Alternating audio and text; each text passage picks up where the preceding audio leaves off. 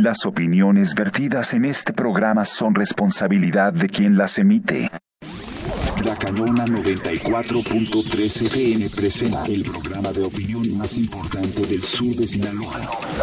Sobre la mesa, con Sujei Estrada, Daniel Guzmán, Carlos Cimental, Obed Morales. Sobre la mesa, los temas de mayor impacto en la región se ponen.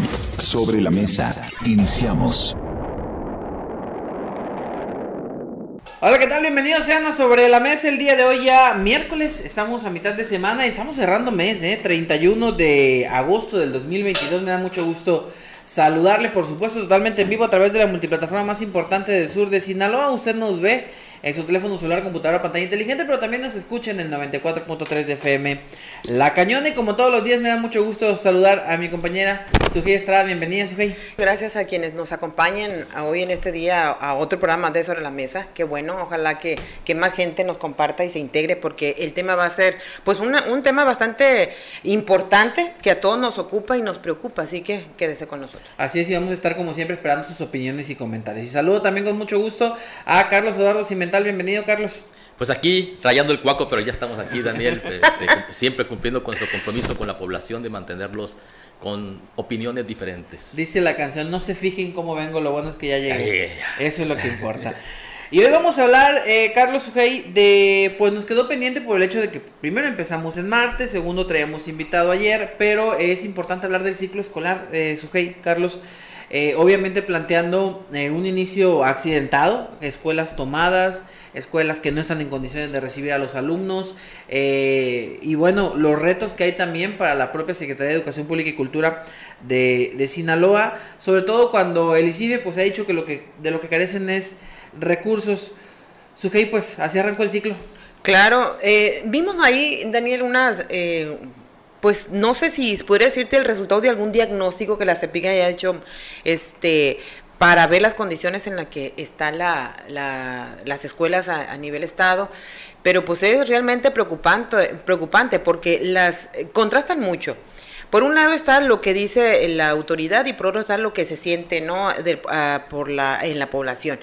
Porque según lo que comentaba el director de, de ICIFE, de ICIFE este, él comentaba que pues reconoce que no tiene dinero para empezar para reparar, hacer las reparaciones y la rehabilitación que requiere la, infraestructura educativa en el Estado, este, y principalmente que nada más tienen, fíjate, de las dos mil y tantas que hay en el, en el Estado, escuelas, planteles educativos, nada más van a, reparar porque la mayor demanda pues es la situación de la, de la electricidad. Entonces creo que nada más están contempladas 43 escuelas, o sea, es mínimo, o sea, casi nada de lo que, de lo que eh, según se ha, se ha expuesto, de que requieren reparaciones, porque hablemos no nada más de la cuestión de energía eléctrica y las soluciones de problema, hablemos también de la cuestión de, de, las necesidades que tienen en cuanto a, los sanitarios, de lo que están las techumbres, ya de lo, de lo antiguo que se están convirtiendo algunos, algunos edificios ya por, eh, por, por desde cuándo fueron hechos y que no se han dado mantenimiento adecuado. Entonces tiene un reto muy, muy grande la CEPIC y creo que, como dice, que no hay dinero que alcance para, para, eh, para entrarle a resolver el problema este. Y lo peor del caso es que volvemos a lo mismo y que siempre hemos comentado en el programa, Carlos Daniel, de que la educación eh, no se le inyectan recursos. O sea, van dejándola para segundo término, tercer término, y cuando llega ya que estamos viendo ya las carencias, porque a fin de cuentas, si no lo atiendes en un periodo, en el siguiente tercer cuarto te van a seguir esperando. O sea, aunque cambie, claro, cambie las administraciones, pero a fin de cuentas, lo, una de los, uno de los, eh, de la obligación, se podría decir, del gobierno, pues es darle atención al sector educativo, a la infraestructura educativa, y vemos que, que no, no se hace, no se ha hecho, y nada más son mejoralitos los que le ponen, y a fin de cuentas, pues no resuelven el problema. Carlos. Bueno, en la cuestión educativa, pues ya veníamos viendo una tendencia que quería despuntar un poquito las, la situación de la educación en el país.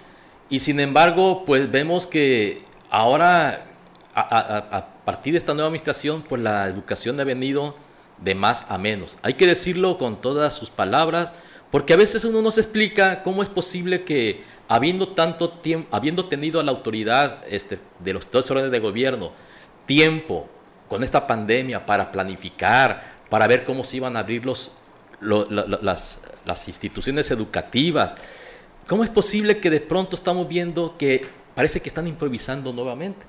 ¿Y por qué? Lo dice bien el gobernador, lo dice bien las autoridades que están, sobre todo locales, como el caso de la entidad de Sinaloa, pues que no hay recursos, no hay recursos porque son demasiadas las carencias de las escuelas, pero es algo que se venía viendo desde hace tiempo. Aquí lo hemos dicho muchas veces, eh, yo pensé que iba a decir la frase que aquí manejamos, que, que es la educación, estúpido, o sea, tenemos que invertir en educación porque si no, este país no va a tener un mejor derrotero, un mejor futuro.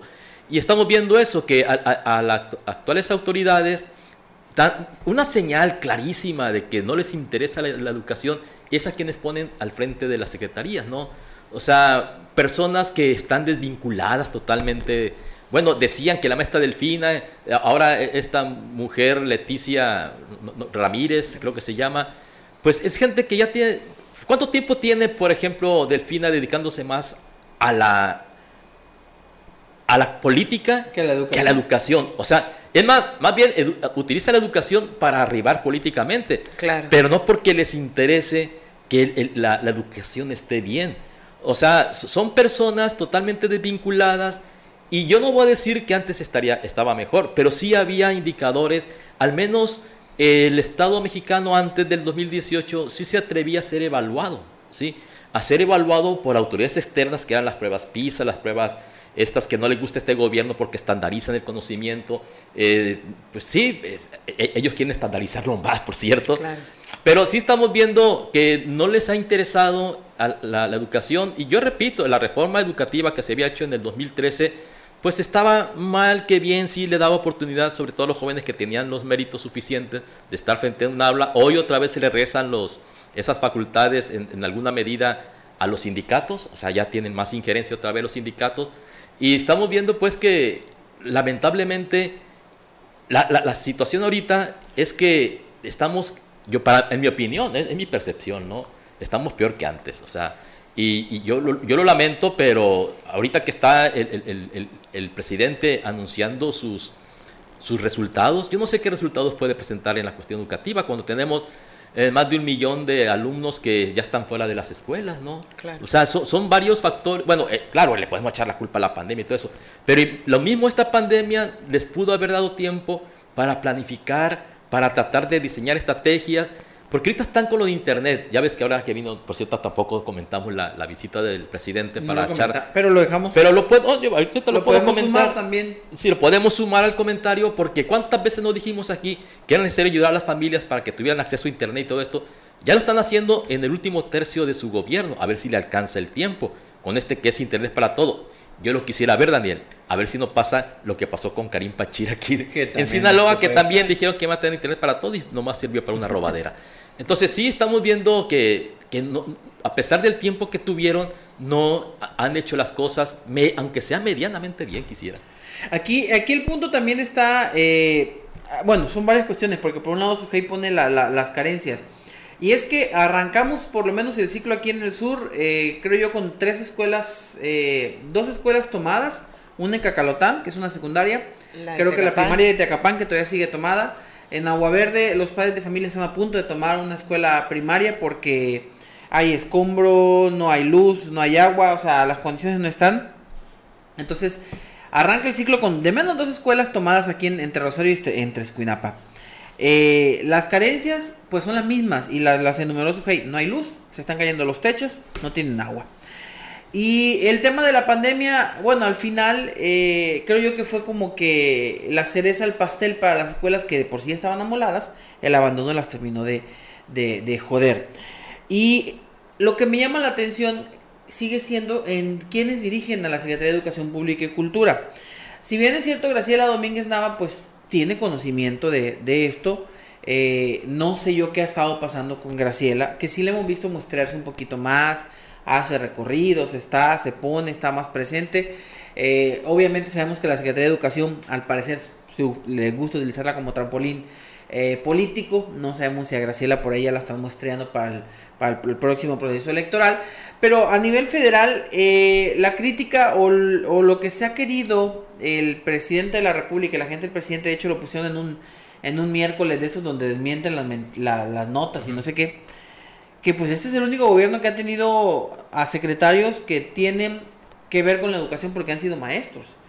¿Qué tan bueno es tener un maestro en la Secretaría de Educación? O sea, eh, pueden ser maestros tal vez, eh, pero una cosa es que sepas dar clases o que estés al frente de un aula, eh, estés con los alumnos, y otra cosa es que tengas la capacidad para administrar la, la, la, cuestión de la educación pública, que no es nada más enseñar, sino es ver qué hace falta, cómo invertimos, dónde invertimos, planes, o sea, es toda una cuestión grande que implica más que ser un maestro de haber estado en el aula como requisito para ser secretario de educación. Entonces, Delfina, obviamente, quiten la parte política que ya la tiene y desde hace rato abandonada, como hay varios líderes eh, sindicales de la SEP que han estado, que tienen años que no agarran un KISS y que se luchan por los derechos de los maestros, que de qué nos sirve tener maestros realmente como secretario de educación pública si ya hemos visto, por ejemplo, que con Delfina no hubo una buena organización para que en la pandemia se aprovechara para restaurar, al contrario, perdimos muchas escuelas. ¿Qué tan benéfico es tener secretarios? Y también aquí pondremos en juego, ¿qué tan, eh, pondremos en la mesa, mejor dicho, qué tan ágil o habilidoso ha sido el papel de Graciela Domínguez en Nava en Sinaloa para hacer frente al tema de, las, de la educación, cuando tenemos planteles que están cayéndose? Claro. Mira, yo te puedo comentar eso. No quisiera este, que se tomara mi comentario de que estar defendiendo a, la funcionaria, no, de ninguna manera. Simplemente yo lo voy a hablar este, de una manera realista. Hay que tomar en cuenta que Graciela Domínguez apenas en el mes de noviembre, sí, diciembre más o menos por ahí tomó la, la secretaría. ¿Empezó con el gobierno? ¿Noviembre? Sí, empezó con el gobierno del estado con Rocha Moya. Entonces yo creo que decir que ella, pues seguramente lo que eh, nada más quisiera precisar antes de, abordar el, el, comentario es que son 150 planteles lo que dijo Hugo Chávez que es el director de, de en el Estado, que son 150 planteles, dice los que están en espera de iniciar este trabajos de electrificación en el Estado, y 43 los que están con daños muy severos, o sea que eso, quién sabe cómo le van a hacer para pues para mejorar sus condiciones pues y, no hay dinero. porque no hay dinero o sea porque reconoce pues que recursos no hay así que pues, Beto sabe dónde van vamos a, a ver de dónde sacan este el, el, recurso pues para hacerle frente y, pues ir parapetando porque nos resoluciona al 100% no creo dudo pues, mucho es que recursos hay que lo tenga. O sea recursos hay porque por ejemplo a Escuinapa le mandaron 13 millones de pesos para pagar deudas que había pendientes sí Daniel es que sí hay o sea es que recursos sí hay pero lo que te comentaba al principio es que la educación o la infraestructura educativa se deja el tercer término, o sea, no es una prioridad para el gobierno, o sea, no lo es. ¿Por qué? Porque vemos que hay demandas de los padres de familia para solucionar algún tipo de, necesidad que tengan del plantel y no hay una atención inmediata, si, tú, si pudiéramos decirlo así, o sea, se van postergando esas necesidades hasta que revienta totalmente y los padres terminan por hacer lo que, lo que han hecho, tomar las instalaciones hasta que no les den solución. Que uno puede decir desde aquí, no hay necesidad de llegar a tanto cuando puedes ir a hacer un diagnóstico y, lo que siempre les comento aquí, o sea, hay necesidades urgentes, prioritarias, importantes, o sea, separarlas y ver con qué le puedes entrar, pues para solucionar el, ir paliando un poquito el problema que, puedan tener algún plantel educativo en el Estado, pero no se hace. Yo creo que a estas alturas del partido le toca a Graciela. Quiero pensar, quiero pensar que ya tiene el diagnóstico, quiero pensar que ya saben, cómo le van a entrar, porque no es nada más, ella debe tener un equipo ya trabajando en, en, en las, en, la precariedad en la que estamos y seguramente le tiene que le tendrá que hacer un oficio o algo a los diputados del Congreso pues para que inviertan en la educación, inviertan en infraestructura educativa para que el próximo ejercicio fiscal de, gobierno, pues entonces ya se empiecen a, calendarizar, si puedo decir así, calendarizar ya la, la, aplicación de los recursos para ir resolviendo y atendiendo la problemática que tenemos en cuanto a la infraestructura educativa. Eso quiero pensar que estén haciendo porque no le podemos exigir, bueno, yo no le puedo exigir tanto a Graciela porque a fin de cuentas tiene apenas un mes, le tocó parte de la pandemia, en lo que hablabas de, de planteles educativos abandonados, este, de los cuales se desatendieron totalmente, en lugar de aprovechar, como bien decía Carlos, y tú, Daniel, en lugar de aprovechar la pandemia pues para darle mantenimiento, para invertir, porque todavía nos queda la duda, es qué se hizo con el presupuesto 2021-2022. Uh, sí, mucho dinero. ¿Qué se hizo? porque si no estaba operando, o sea, si aún así, si no estaba operando ese recurso, o sea, si no se estaba... ¿Dónde quedó? ¿Dónde quedó? ¿En manos de quién? o sea, ¿dónde está la Delfina Gómez? Bueno, hay, hay, cuestión del Ejecutivo también. Acuérdense que incluso la Suprema Corte le dijo al presidente que no anduviera gastando lo que estaba guardando de secretaría en sus grandes proyectos.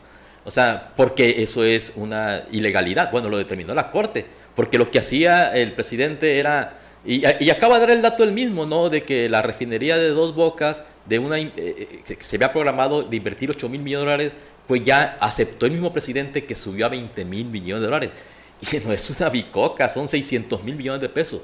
Entonces, eh, sí, pero cómo lo minimiza, ¿no? Lo dice claro, cómo lo minimiza. Sí, pero es que son detallitos que van saliendo, son cositas que se van presentando. Entonces tenemos que irlo solo. Y tú dices, ¿en serio? Cositas de millones, no, pues wow. De miles de millones. De miles de millones. No, es una cosa escandalosa, pero en fin, este, los niveles. Detallitos ahí nomás. no, pues, o sea, pero. es que todo junta, ¿no? Todo, todo, junta. Y mira, ahorita que estaban con el tema de si es, es ¿cómo se puede decir? Eh, útil que esté un maestro de aulas en, al frente de una secretaría, pues yo lo, pongo en tela de juicio porque cuando vemos la historia de los mejores secretarios de educación que ha tenido México, pues tenemos a gente de la talla de José Vasconcelos, que no era maestro de aula, era maestro universitario, era un intelectual, este, un, más tuvo en la revolución, estaba un Justo Sierra, estaba un Narciso Balsols, que son grandes humanistas, son personas que tienen una preparación este, universal, vamos a decir, y supieron llevar y encauzar la educación hacia unos mejores niveles de los que se haya tenido antes. ¿Por qué? Porque fue cuando empezaron eh, a, formarse la Secretaría de Educación Pública y tenía todo este sentido comunitario, humanista, eh, universal, que así debe ser la, la educación.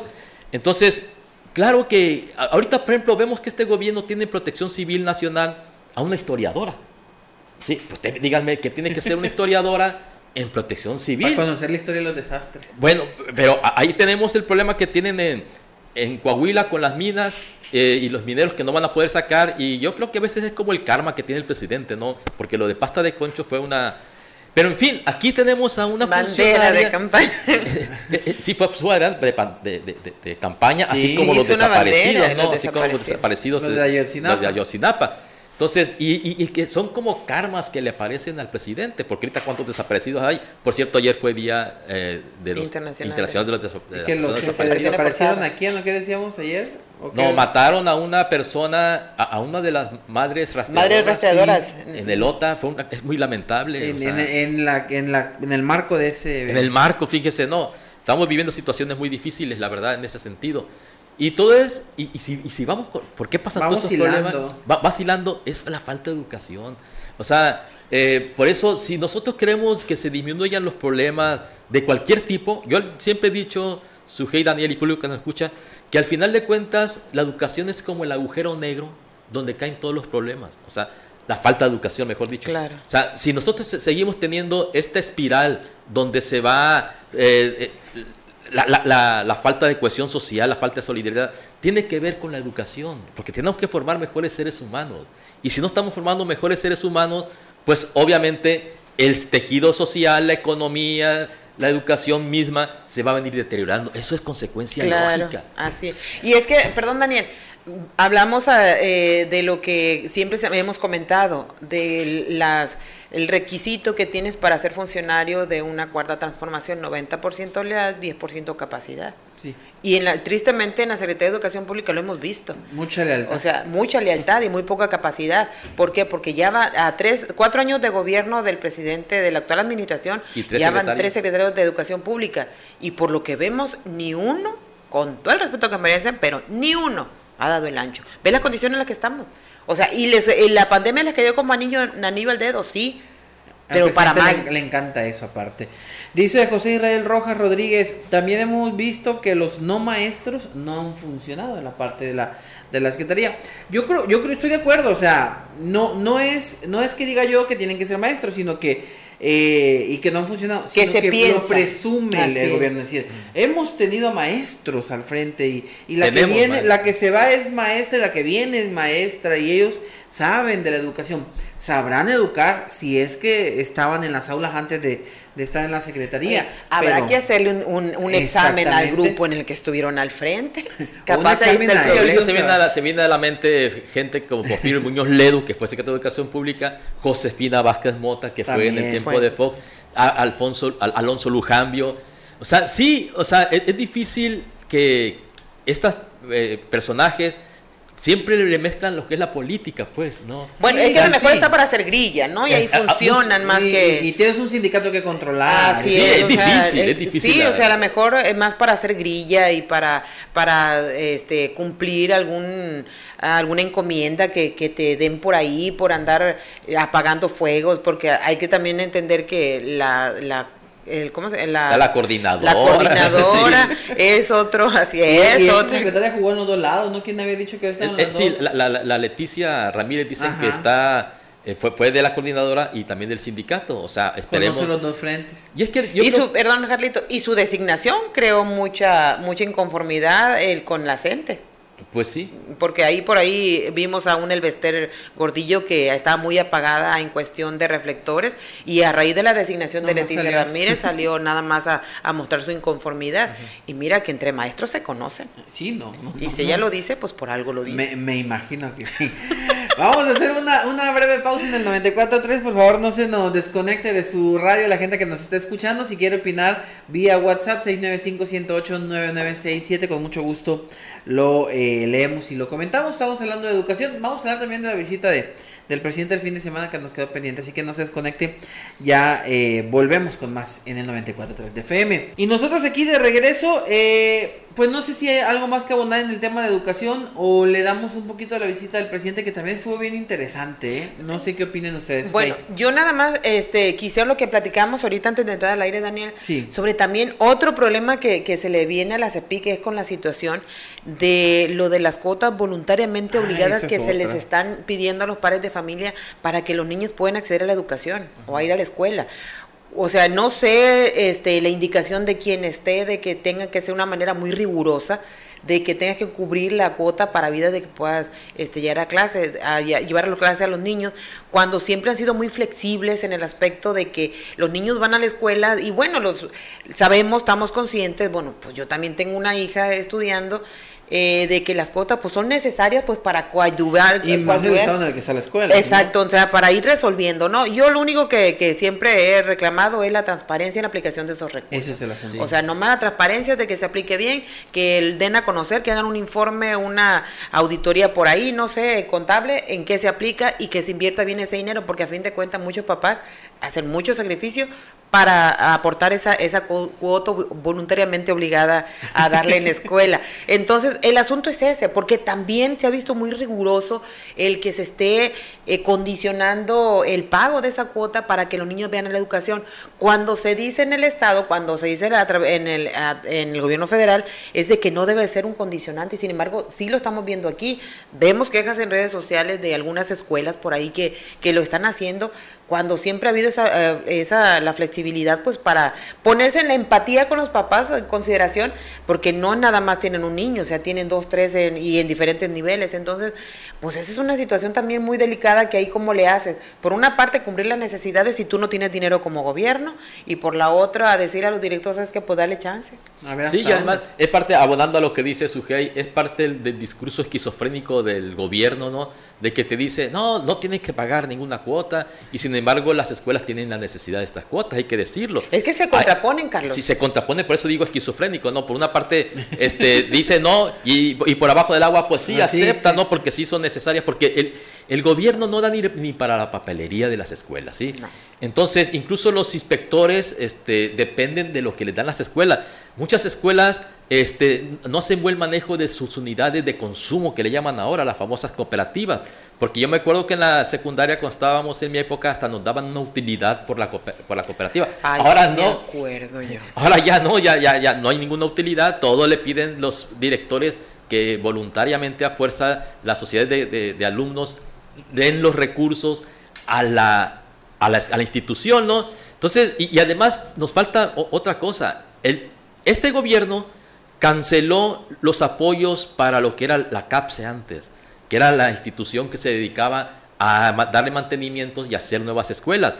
Ahora supuestamente les manda el recurso directamente a la sociedad de padres de familia, porque ya ven que para evitar esos robos que había antes, la corrupción, entonces ahora yo quisiera saber que nos dijeran los padres de familia, ¿A quiénes de ellos les ha llegado ese recurso? ¿no? Sí. sí, porque supuestamente ellos son excelentes administradores y entonces para que la gente no se lo robe, entonces se le entrega directamente a la ciudad de padres de familia un recurso del gobierno federal. Yo quisiera saber en Esquinapa... ¿A quién le llegó? ¿A quién le ha llegado? Sí, porque donde no hubo robos de cableado eléctrico, está vandalizado, le robaron el, hasta el, escritorio, las mesas, este no se llevaron el pizarrón a lo mejor porque no pues pudieron. ¿Y dónde está ese recurso? ¿Dónde está ese Exacto. El, el, tema, el tema es ese, yo creo que en el tema de los recursos sí es necesario a lo mejor eh, el problema son de esas cuotas, pues el discurso de, que no debemos de pagarlas, pero por el otro, pues la escuela las necesita. Pero su dio en el clavo, la transparencia de esos recursos también es importante. O sea, si yo creo que como padre de familia dijera, ah, yo pagué mi cuota y ya arreglaron los baños, yo pagué mi cuota y ya arreglaron el techo, o ya, eh, ya mi hijo no sufre porque ya pues, lograron poner un aire en el salón. Pero de pronto hay padres que pues la dan, dan la cuota, a veces porque si no, no te dan papeles y otros porque consideran que es importante darla. Yo, coopero. Pero, ¿y qué pasa realmente con esos recursos? Yo creo que ese es el asunto. Sí, porque, de, mira, y lo digo porque yo... ¿A quién le toca auditar? En lo personal me ha tocado estar en, reuniones de pares de familia y es increíble cómo te justifican recursos, el salidas de, de dinero en algunas escuelas, 5 o 10 mil pesos de papelería cuando te cobran hasta el examen que le van a presentar las criaturas. Las copias. O sea, las copias te la cobran y aún así te, justifican que parte de lo que de lo que pagas tú o das tú como cuota este de la escuela eh, de, al principio del ciclo escolar este pues resulta que pagan mucha papelería y tú dices, ah, caramba, pues ¿para dónde se la llevan? Hasta papel del baño te piden, ¿no? Eh, sí, ahora sí. Entonces... La escolar ya No, y ahora súmale de que, bueno, en mi caso yo no era, eran 300, 400 pesos por año que se pagaba, o sea, era algo, pues te podemos decir que es simbólico de, del co, porque no era mucho, pero ahorita también estamos viendo el cómo se duplicaron o triplicaron las cuotas escolares, ese es otro asunto también. O sea, y los reclamos de los papás por falta de transparencia se sigue dando. Entonces, ese también es otro asunto que seguramente Graciela Domínguez va a tener que revisar con su equipo para que chequen a ver, a ver si los padres, porque hablamos de lo mínimo que de alumnos que en algún plantel, entre 100, 200, 300, hablando por lo bajito, porque hay escuelas donde son más de mil, y nada más hay que sacar números, aparte lo de la tienda, lo que se le cobra, y, todo ese tipo de, dinero que, que los mismos padres abonan, entonces, el último, pues nadie sabe ni con qué, qué hacen, porque las escuelas mismas que están cayendo, de repente no tienen, ni siquiera tienen para pinturas, andan mandando oficios a los ayuntamientos para que se los baño Ni papel, ni agua en los sanitarios, ni agua de garrafón, porque también la tienes que pagar. Y mira que yo también cooperaba para eso. Entonces, es un, una, una, una. ¿Qué eh, podemos decir? Mira, yo pienso que podemos resumirlo, Sujei, si me permite, con que hay que hacer una modificación a la Constitución para que se le quite eso de que la educación es gratuita. ¿sí? O sea, porque todo lo que estamos mencionando pues implica un gasto, ¿no? Claro. Y sabemos que son necesarios para que estén en mejores condiciones. Pero entonces habrá que reformar la Constitución porque con muchas cosas en la Constitución, acuérdense que es casi letra muerta lo que dice la Constitución. La misma autoridad se la pasan por el arco del triunfo. Un decreto. Eh, con decretazos y con todo lo que tú quieras. Hay que hacer un decreto. Entonces, sí, esto no nos habla, resumiendo, más que de una este, falta de atención y volvemos a lo mismo, ¿sí? A que el gobierno no le ha dado los recursos suficientes como a los fierros que le está dando allá, y que ahora aumentaron tanto. Yo quisiera saber qué pasaría si de, los, de esos 20 mil millones le metiéramos 10 mil millones a educación. De dólares, ¿eh? Estamos hablando de la gente. sí, de, dólares. De dólares, no estamos hablando de pesos. ¿Qué pasaría con las escuelas si invirtiéramos esa cantidad de dinero? Imagínese usted que nos está viendo. O sea, eh, ¿Cuánto podrían ganar los maestros? Mejores condiciones, todo lo que ustedes Hasta con aire acondicionado. Pero no, estamos invirtiendo en algo que, no has, que ya se inauguró y no refina un maldito barril de petróleo. Entonces, ¿qué está pasando? ¿Por qué tienen prioridades por esos fierros y no por lo más importante que es la formación de los futuros ciudadanos? Es lo que no, a, a uno como izquierdista no le entra en la cabeza, ¿no? O sea, ahorita sacando cuentas, eh, eh, Deer Park les costó 600, 600 mil dólares ¿sí? al, gobierno y, procesa 350 mil barriles diarios, que son los que va a procesar este, dos bocas. Pero resulta que con ese dinero que le han invertido, a dos bocas ya hubieran comprado otras tres refinerías en Estados Unidos. Porque Estados Unidos se vale que tú entres con dinero y compres lo que quieras allá se da el, bueno, siempre y cuando te, te, autoricen algunas autoridades, ¿no? Como fue el caso de Deer Park. Claro. Entonces, ¿por qué en lugar de haber hecho esa inversión, no se hubiera entonces mejor comprado estas refinerías, aunque sea un par, porque te alcanzaba para comprar otras tres. O sea, es increíble, ¿no? Estos 20 mil millones de dólares son, la verdad, eh, eh, es un dato muy escandaloso. Y, pues no, a la educación en la inopia, en, la, en, el hambre. ¿no? ¿Sí? Olvidada. Olvidada. tristemente, tristemente la educación sigue siendo eh, relegada, sigue siendo el patito feo y pues bueno, mientras tanto los padres a rascársela como puedan, los maestros pues todavía peor y, los alumnos pues sufriendo entre el aprender y, el estar cuidando su seguridad ahora, que no mientras estás haciendo una cuenta no te vaya a caer un pedazo de loseta en la cabeza y, el, asunto es, es, ese. Entonces está eh, complicado el tema sin duda de educación. ¿Hay algo más que agregar o le damos... Ya, ya dejamos la educación. Pues vamos a enlazar el asunto este con lo de la visita del gobernador. Eh, para allá también, porque vino, vino el gobernador a... El presidente. vino el presidente a decirle al gobernador y a los sinaloenses que amor con amor se paga, vino y les dijo que había muchas cosas bonitas que hablar de Sinaloa, había muchas cosas que decir del Estado y al final remata con esa frase matona de amor, con amor se paga y, y, pues fue un, una visita eh, interesante y también los mensajes porque el, el gobernador se alinea totalmente ya al al, presidente. No sé si quieran que escuchemos lo que dijeron, eh, no sé si Les, interese la línea del, gobernador. A mí me llamó la atención el, discurso del, gobernador en el tema de, de que pues se, se, alinea totalmente, ¿no? Entonces déjenme checar. Pues todos ahorita ya también, no sé si vieron la sesión de los senadores, es vergonzoso como les dicen nosotros, que el presidente hasta donde tope, ¿no? Tope donde tope. Tope donde tope. Así dijeron los senadores que en lugar de presentar al pueblo representan al presidente. A ver, creo que por aquí tenemos lo que dijo el gobernador. Señor presidente, licenciado Manuel López Obrador, como siempre, en Sinaloa lo recibimos con mucho agrado. Los sinaloenses, usted lo sabe muy bien, lo queremos, lo respetamos, porque está siendo muy congruente con sus planteamientos de transformar a México para mejorar las condiciones de vida de quienes menos tienen. Ese mismo trabajo y con esa línea realizamos las tareas de gobierno de Sinaloa, siguiéndolo como nuestro líder máximo, como el hombre que traza justamente los derroteros de cómo México debe cambiar y nosotros somos México. En Sinaloa apreciamos mucho su visita. ¿Cómo la ve el discurso? Interesante las palabras. Mira, para empezar, ayer salió un, un, reportaje muy bueno de una economista que se llama Viri Ríos, de izquierda, por cierto, donde menciona que eh, eh, en, el, en este gobierno eh, antes del 2018, el 24% del gasto social se iba al 10% de la población más pobre de este país. Se, llaman deciles, ¿no? O sea, el 10% de la población más pobre de este país antes del 2018 recibía, aquí tengo el dato, 24% del gasto social. Estamos hablando de becas, de todos apoyos para viejitos, todo eso se, le llama gasto social. En este gobierno, ese 10% recibe la mitad el 12% del gasto social.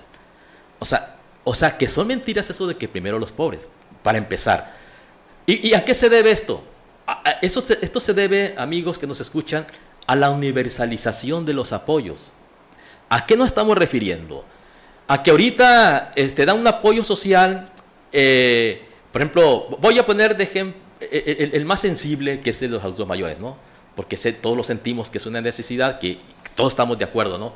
Pero resulta que esa, ese apoyo lo recibe tanto una persona de las Lomas, que son de las colonias más ricas, o de Santa Fe, en la Ciudad de México. Carlos Slim tiene derecho a ese, a ese recurso. Y, entonces el, discurso se dispersa, ¿sí? Cuando antes era más focalizado a ese, hacia, hacia ese 10%. Entonces, lo que estamos viendo, igualmente los jóvenes que reciben las becas, este, ¿Cuánto dinero no se va en jóvenes que tienen familias pudientes? En lugar de focalizar hacia ese 10%. Por eso, ya que analizas los datos, eh, te das cuenta de que esto de que primero los pobres es una falacia, e, es una mentira. primero, las votaciones. Primero está el capital electoral.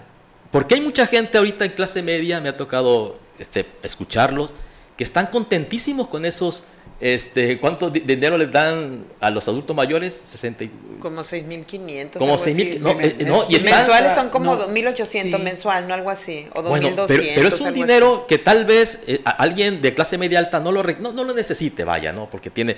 Seguramente lo tiene. Pero con eso te compran la voluntad. O sea, yo conozco muchas personas que te dicen, wow, ahora sí piensas así, que qué bueno, que todo esto yo no estoy diciendo que no esté, bien el apoyo. Lo que no debe ser bueno es que sea universal. O sea, que se dedique realmente a la gente que lo necesita. Hay gente que tiene buena jubilación. Es más, una vez lo dijo este Ferreiro, Jesús Estada Ferreiro, lo dijo, oye, yo recibo una pensión mensual de 50 mil pesos. Yo no ocupo ese dinero. Y él lo, él lo donaba, ¿sí? En un sentido muy humanista. Entonces, es por eso que se explica cómo este 24% que antes del 2018 se iba a las clases más amoladas, más pobres, ahora no. Ahora se dispersa y se le bajó, ya sacaron bien las cuentas, al 12%. Porque además hay que decir otra cosa. La señora Las Lomas está más informada y conoce dónde va a ir a cobrar, dónde hay que registrarse. Alguien de la Sierra Tarahumara, alguien en la Sierra Mixteca, una persona pobre, no sabe y ese recurso no le llega. ¿Sí? No le llega porque desconocen, viven. O a lo mejor lo registraron y nunca le llegó el, Porque ha habido mucha corrupción. ¿no? Bueno, yo no quiero pensar porque ellos dicen que no son, no, son bandidos. Hay que sacar el pañito. Pero, eh, o sea, ya, que uno analiza eh, estas políticas públicas ya bien desmenuzadas, te das cuenta que son una mentira. Y sin embargo, ahorita que menciona que, que, el pueblo de Sinaloa, sí es cierto. ¿Saben cuánto fue este el, el dato? Que se hizo, lo, lo aplicaron los periódicos, 80% está de acuerdo con el presidente de la población de Sinaloa. Eso dicen las, las encuestas. Las encuestas. Yo no sé, a mí no me preguntaron, ¿no? Pero siempre se califica de manera diferente a lo que es la figura del presidente, a lo que es su gobierno. Claro. Porque yo no creo que aquí estemos muy de acuerdo con la cuestión de seguridad, con la cuestión de la inflación, con todo eso. Pero sin embargo, las evaluaciones del presidente siempre son muy altas. Y puede deberse a esto, a esta universalización de los recursos, de que mucha gente de clase media alta que está recibiendo esto dice, no, pues está bien, yo estoy recibiendo algo para que me alcance para las caguamas. O sea, no sé si me explique. Cuando antes era un, gasto más dirigido, nadie está diciendo que no robaban antes, ¿eh? porque luego uno dice, ah, ya estaba defendiendo, no. También eh, eh, eran igual de bandidos.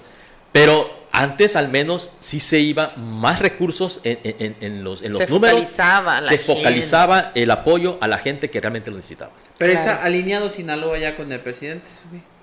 Pues mira, pues es que no, no le podemos, este, mira, el gobierno puede negar la cruz de la parroquia, ¿no? Tiene que ser congruente el discurso con la presencia de, del presidente, cuántas, en el periodo que tiene él apenas gobernando, cuántas veces ha venido.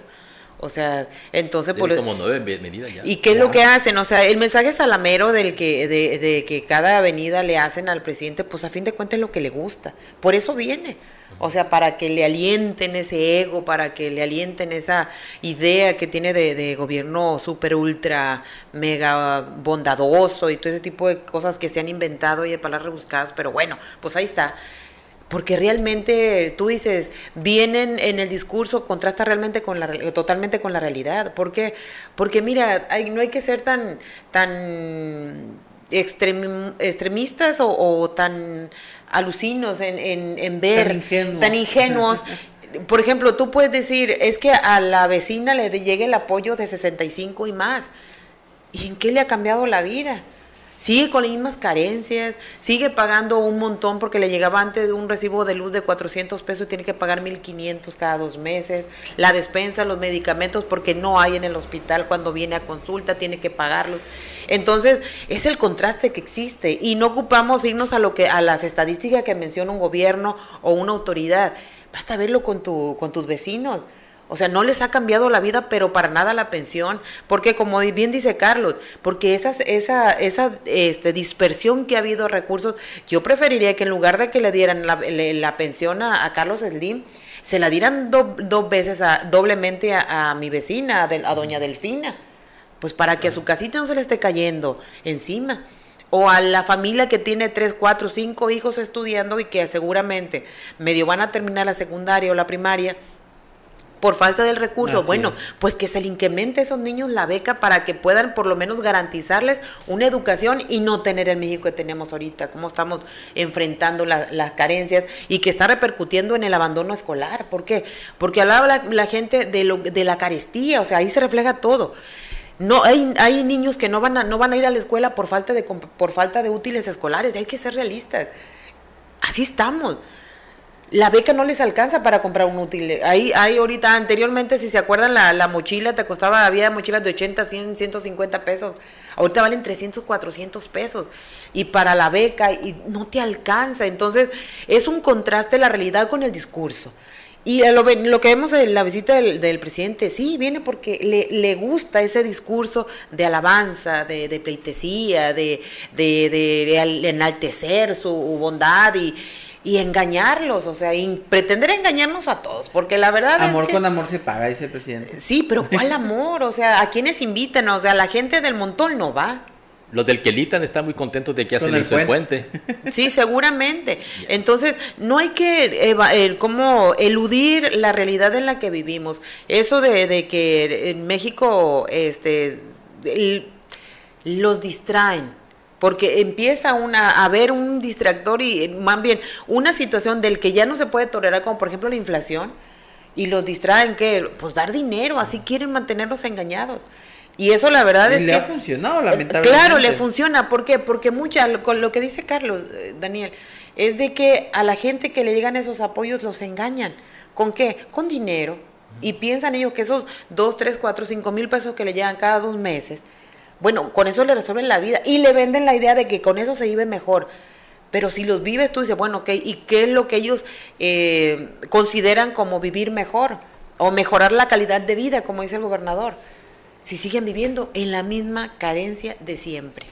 Voy, a hacer una breve pausa para regresar a escuchar lo que dijo el presidente, si les parece, también eso está interesante. Así que regresamos en el 94.3 de FM, no se nos desconecte, volvemos con más, ya estamos hablando ahora de la visita del presidente de Manuel López Obrador el pasado fin de semana a Sinaloa. Así que regresamos en el 94.3 de FM. Y nosotros aquí de vuelta sobre la mesa pues vamos a escuchar qué dijo el presidente, ¿no? Cómo pues agradeció esa, esa alinea, alineación que le hace. Amor.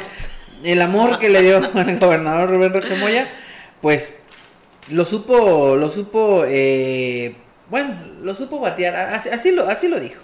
Hay muchísimas cosas de qué hablar aquí en Sinaloa con el gobernador Rocha, que es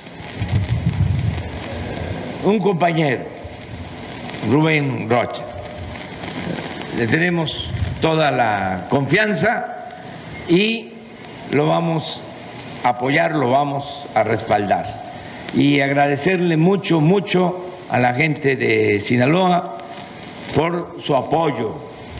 Y no olvidemos que yo voy a saber corresponder, siempre voy a estar a la altura del pueblo de Sinaloa. Amor con amor se paga. Amor con amor se paga. Carlos. bueno, por ahí están muy tallándose las manos todos los agricultores, los pescadores, las pequeñas empresas, porque van a recibir mucho apoyo. Yo espero que así sea, ¿no? Sí. O sea, este, esperemos que así sea. Que ese sea el amor que que ese sea el amor y que tengamos mejores calles, mejor seguridad. Mejores escuelas. Más mejores escuelas. Pues sí, seguramente ya el día de mañana vamos a ver un Sinaloa luminoso. Seguramente. Miren, ayer uno de los este, principales apoyadores de, del presidente, pues ya muchos ya le están exigiendo resultados. Y lo que dijo fue lapidario, ¿eh? Este es un joven que se llama Gibran Ramírez, eh, de, Morena, y dice, es que el presidente no es más que un locutor. O sea, lo que dice son puras cosas que no se cumplen. Podemos poner el ejemplo a, los de pasta de conchos. Si, yo te me voy con los mineros, ¿no? Eh, a, los, en pasta de conchos se había prometido que iba a sacar los sesenta y tantos cuerpos que hay ahí y pues no. Y que iba a ser un memorial, pues no ha hecho ni una cosa ni la otra, ¿no? Ni, y ni la va a hacer. Hay que, hay que reconocerlo. El presidente dice, hasta cuando dice una verdad, resulta que es una verdad a medias. Porque hay un spot que dice que la brecha económica entre los más desposeídos y los más pudientes disminuyó de 19 veces a 16 veces. ¿sí? O sea, que vamos a suponer, una persona de la clase alta, de ese 10% que gana mucho, ganaba 90 mil pesos al mes en una familia, mientras que una más fregada ganaban 3 mil pesos, que disminuyó de 19 a 16 veces. Lo que no menciona el presidente es que esa brecha ha disminuido porque todos estamos más jodidos. ¿sí? No es porque hayamos mejorado. ¿sí? No, no, es porque ahora los ricos ganen un, poquito más y los pobres ganen mucho más.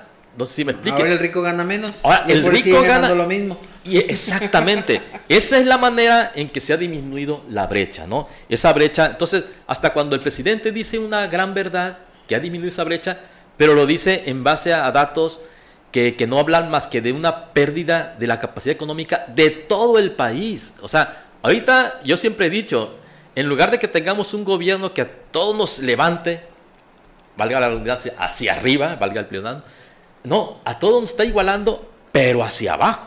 ¿sí? No sé si me explique. Entonces, sí, dice el, presidente que amor con amor se paga, pero yo creo que ese amor que dice prodigarle a la gente más amolada de este país no es verdad. O sea, eh, desgraciadamente, repito, y tiene razón el presidente porque en Sinaloa eh, el 80%, como lo dije hace un momento, es, está apoyando a este, a este gobierno.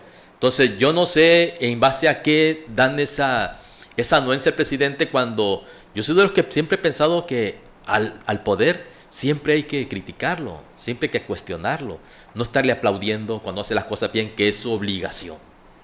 Sugey.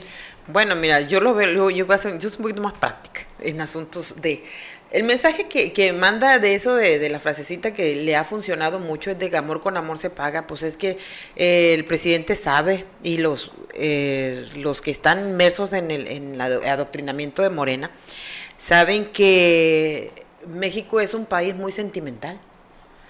Prueba de ello es de que algo pasa y luego nos somos solidarios y muy sentimentales en el asunto de que hablamos de amor y se nos se nos nubla el, sentido común. Entonces, aquí yo veo de, del asunto es de que ellos siguen explotando ese mensaje, o sea, les ha funcionado.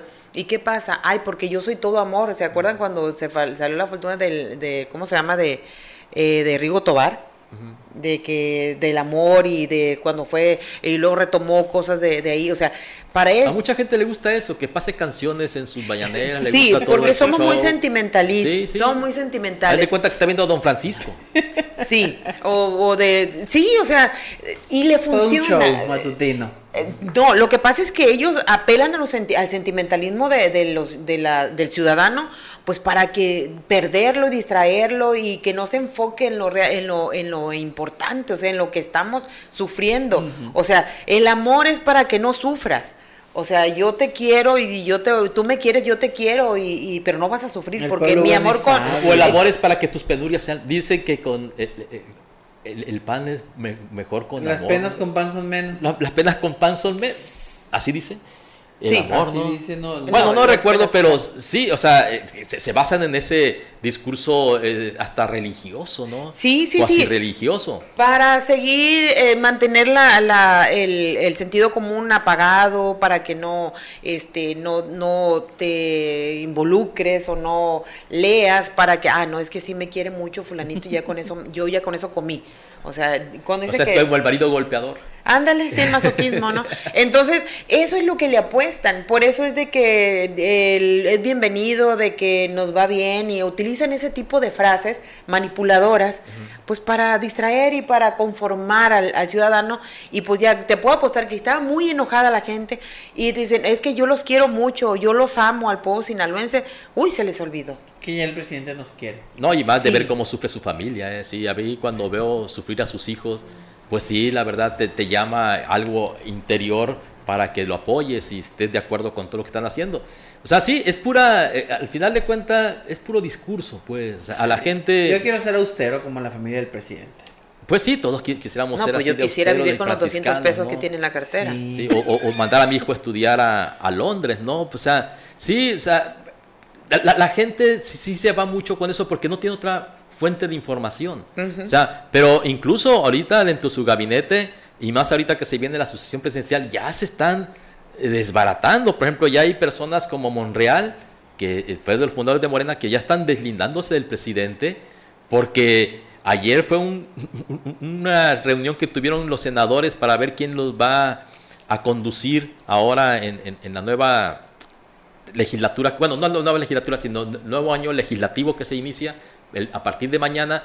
Y pues sí, yo vi un discurso, la verdad, donde había eh, legisladores de Morena, en este caso senadores, que decían, no, es que yo con el presidente, lo que él me diga, yo voy a aprobar. Es lo que de aquí hemos criticado. ¿eh? O sea, ¿cómo hay, hay, legisladores que no se fijan más que en el proyecto del presidente? O sea, no ven, el, no ven a la gente. O sea, porque al final de cuentas, quien los... Fue, este micrófono, que no te ah. Pero al final de cuentas, no le rinden eh, cuenta, para la redundancia, a quien los eligió. Ellos le rinden cuenta al presidente, a quien tratan de agradar y vamos a ver en, los próximos días cómo nuevamente van a aprobar un presupuesto de egresos para complacer los proyectos del presidente, no para complacer las necesidades de la gente. Hasta me salió como verso. Conclusiones, Carlos, aprovechando. Bueno, si, pues, si empezamos con lo que analizamos primero, la cuestión educativa, pues ya empezamos mal con las lluvias. Ahorita estamos comentando de que a mí me tocó estudiar cierto tiempo en la Ciudad de México y créanme que nunca se suspendían clases por una lluvia. Pero en fin, son diferentes las condiciones, estamos de acuerdo.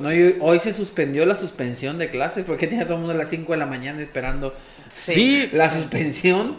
Pero aquí vemos cómo cualquier fenómeno climatológico, sí es cierto, porque no tenemos un sistema de transporte. Allá mal que bien, tú ibas a la, a la parada de autobús y te llevaba a la universidad, te llevaba a la prepa, yo estudié la prepa allá. Entonces sí son diferentes condiciones, pero si le sumamos todas la, falta de clases por las contingencias climatológicas, pues vemos que otra vez la educación está, está mal, ¿no? O sea, no, no, se van a cumplir de nuevo los, los objetivos que se, se, plantean los maestros cada año. Y así que, porque te acuerdas, se, acuerdan que el año pasado, perdón, el sexenio pasado, le decían hasta tío Quirino a al exgobernador, a Quirino Ordaz, porque esperando que, esperando que o sea, yo no sé cómo mucha gente espera que se suspendan clases cuando eh, debíamos de lamentarlo, ¿no? Y pero ahorita ya estamos mal acostumbrados a estar es más, hay muchos maestros ahorita porque nos ha faltado criticar a los maestros, ¿eh? Que han aprovechado esta esta crisis de la presencialidad para también dejar de asistir y buscan cualquier pretexto para no venir y más cuando son maestros de fuera. Entonces son muchas cosas que están afectando a la educación que esperemos que alguna vez tenga voluntad política para resolverlas. Claro. Suje, conclusiones. Pues mira, aquí nada más comentar que Graciela Domingos tiene un reto muy grande en cuestión de, mejorar las condiciones de, de los de las condiciones de la educación en el estado que yo todavía yo le doy el derecho de la duda eh, con respecto al, ciclo que viene, bueno, más bien el ciclo que está empezando, pero con el presupuesto que viene, pues para que se empiecen a resolver todas las necesidades y carencias que, que la gente pues ha venido este, eh, manejando o externando a, a, través de redes sociales. Y el asunto pues del presidente pues no deja de ser otra visita más porque realmente son el discurso que, han manejado, pues se salen por la tangente, porque lo que hablo ahorita de que le, apuestan mucho al discurso mediático, sentimental, pues para que la gente no se ocupe realmente de, lo, de la situación en la que estamos. Mira, nada más, pues habló de la baja de incidencia delictiva, de basificación del programa de electrificación Internet para todos y tú dices, si, si la CFE no puede dar un servicio de, de primera, de, de, calidad en la cuestión, tenemos grandes necesidades, grandes deficiencias, aquí en Escuinapa, por ejemplo, ojalá que el gobernador Chamoya lo sepa, que en el Valle de Escuinapa tenemos ocho comunidades que sufren todo el año por lo, por la baja de por los eh, ¿cómo se llama Carlitos? los picos de electricidad. Sí de electricidad. Eh, se les descomponen sus aparatos porque no hay pero sí está eh, ya planteando o planeando que la CFE proporcione servicio de internet ahora tú dices con la situación económica en la que están las familias van a tener, vamos a ver las condicionantes, porque seguramente haber condicionantes, no va a ser para todos, va a ser para unos y para otros no. Algunas comunidades seguramente no van a tener acceso al internet, pero ¿qué va a ser una persona, una comunidad con internet, pero que no tiene acceso a una computadora? A un celular inteligente o a una tablet para poder este, aprovecharla al 100%, por lo menos en la cuestión educativa, ¿no? Volvemos al tema educativo. Entonces, pues, vieron otra visita más del presidente, viene nada más a, darle espalderazos o, respaldar el trabajo que está haciendo el gobernador, que hasta ahorita pues a mí no se me ha hecho malo, pero pues también le hay que entender también que, falta mucho, mucha seriedad en, tomar los, en tomar los asuntos que nos ocupan, porque la situación económica en el Estado y en el país está muy difícil. Entonces, creo que más que eso, ese mensaje halagador, ese mensaje este, de elevarle el ego al presidente, debe ser un poquito más de de señalarle, de presentarle el panorama real en el que estamos. Y yo esa zamalamería y eso pues ya eso pasó, ya pasó la temporada de campaña, o sea, ya está un gobierno. Hay que dejarlo de lado y, y trabajar para lo que nos ocupa y para lo que les, los eligieron o elegimos. Pues veremos qué pasa. De momento, la educación ocupa recursos y los discursos no abonan a la educación. Así que veremos qué pasa con eso. Nos despedimos, jóvenes. Muchas gracias. Mañana lo esperamos con el secretario del ayuntamiento, como todos los jueves. Así que hay que estar pendientes mañana. Hay temas que, traemos pendientes también para platicar con él. Así que los esperamos mañana, Sofía Estrada. Hasta mañana, si Dios quiere. Dios, aquí nos vemos. Otro programa. Carlos Eduardo Cimental, hasta mañana. Hasta mañana sobre la mesa y al rato nos vemos. Al rato nos vemos con eh, Naturalista. Que tenga un excelente, excelente día. Quédese pendiente del 94.3 y como siempre, mañana lo esperamos con otro tema sobre la mesa.